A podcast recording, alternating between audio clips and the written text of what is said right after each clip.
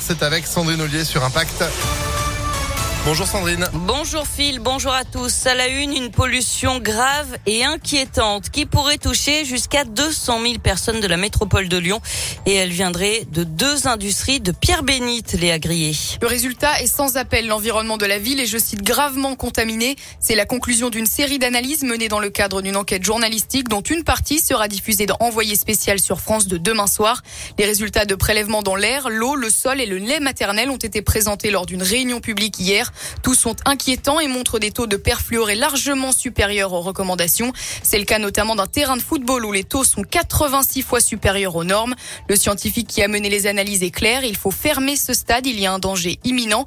Ces produits toxiques sont utilisés dans deux usines de pierre bénite, Arkema et Dequin. Ces polluants dits éternels peuvent causer des cancers du foie, de l'intestin et présentent un danger pour la santé des enfants à la naissance et pour le système immunitaire. Et selon la préfecture du Rhône, des contrôles ont déjà été menés dans ces deux entreprises. Une surveillance approfondie va être mise en place. La métropole, elle, se dit préoccupée, tandis que la ministre de la Transition écologique, Barbara Pompili, a plaidé en faveur d'une interdiction totale des perfluorés. Et l'actualité, c'est aussi une marche blanche pour Laetitia. Aujourd'hui, cette adolescente de 12 ans tuée par son voisin le 6 avril dernier. Le cortège avec des proches et des camarades de la jeune victime partira du collège Ampère pour rejoindre la mairie de Villeurbanne en passant par le cours Lafayette. Le suspect avait été retrouvé au col de la Luère dans les monts du Lyonnais où il s'était donné la mort d'après l'enquête. Il aurait agi par vengeance à la suite de problèmes avec le syndic auquel la mère de Laetitia appartient.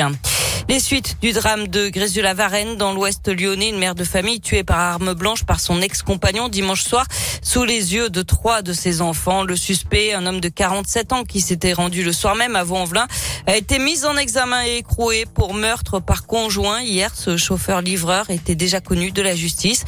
D'après le progrès, il devait être jugé au mois d'août pour des violences sur la victime. En mars dernier, il avait été placé sous contrôle judiciaire et avait interdiction d'entrer en contact avec elle. Le non-respect de cette mesure lui avait déjà valu un renforcement de ce contrôle. Il n'y aura pas de téléphérique entre Francheville et Lyon. Le projet tombe à l'eau. C'est ce qu'a annoncé Bruno Bernard, le président du Citral. La majorité des élus étaient contre, la plupart des habitants aussi. C'est ce qui est ressorti des 60 000 avis recueillis durant la grande concertation citoyenne menée entre le 15 novembre et le 15 février. L'abandon de ce projet devrait être entériné par un vote du conseil d'administration lundi. Premier stress, premières épreuves. C'est le coup d'envoi aujourd'hui du bac 2022 jour J pour plus de 520 000 lycéens avec les épreuves de spécialité pour débuter avant l'épreuve de philosophie ou encore le grand oral prévu en juin. Les résultats sont attendus le 5 juillet. Du sport avec du foot, Jean-Michel Aulas écrit une lettre ouverte aux supporters. Il dit comprendre leur déception alors que le club ne jouera sans doute pas de Coupe d'Europe la saison prochaine. Il explique que l'OL entre dans un nouveau cycle chez les garçons. Il espère prolonger les contrats de Maxence Cacré et de Ryan Cherky. Il rappelle aussi que les jeunes ont remporté la Coupe Gambardella le week-end dernier et que les filles sont leaders du championnat et joueront la finale de la Ligue des Champions. Ce sera contre Barcelone dans quelques jours. Enfin, du basket, dixième victoire consécutive pour l'Asvel qui s'est imposé hier sur Cholet, 87 à 72 à l'Astrobal, Villeurbanne toujours leader du championnat. Et vous avez pu euh, soutenir évidemment l'Asvel à domicile en étant hier dans cette folle ambiance à l'Astrobal grâce à Impact tous en tribune, impactfm.fr. Merci Sandrine. Vous êtes de retour à 8h30. À tout à l'heure. Allez, c'est la météo et il fait chaud, on a bien vu.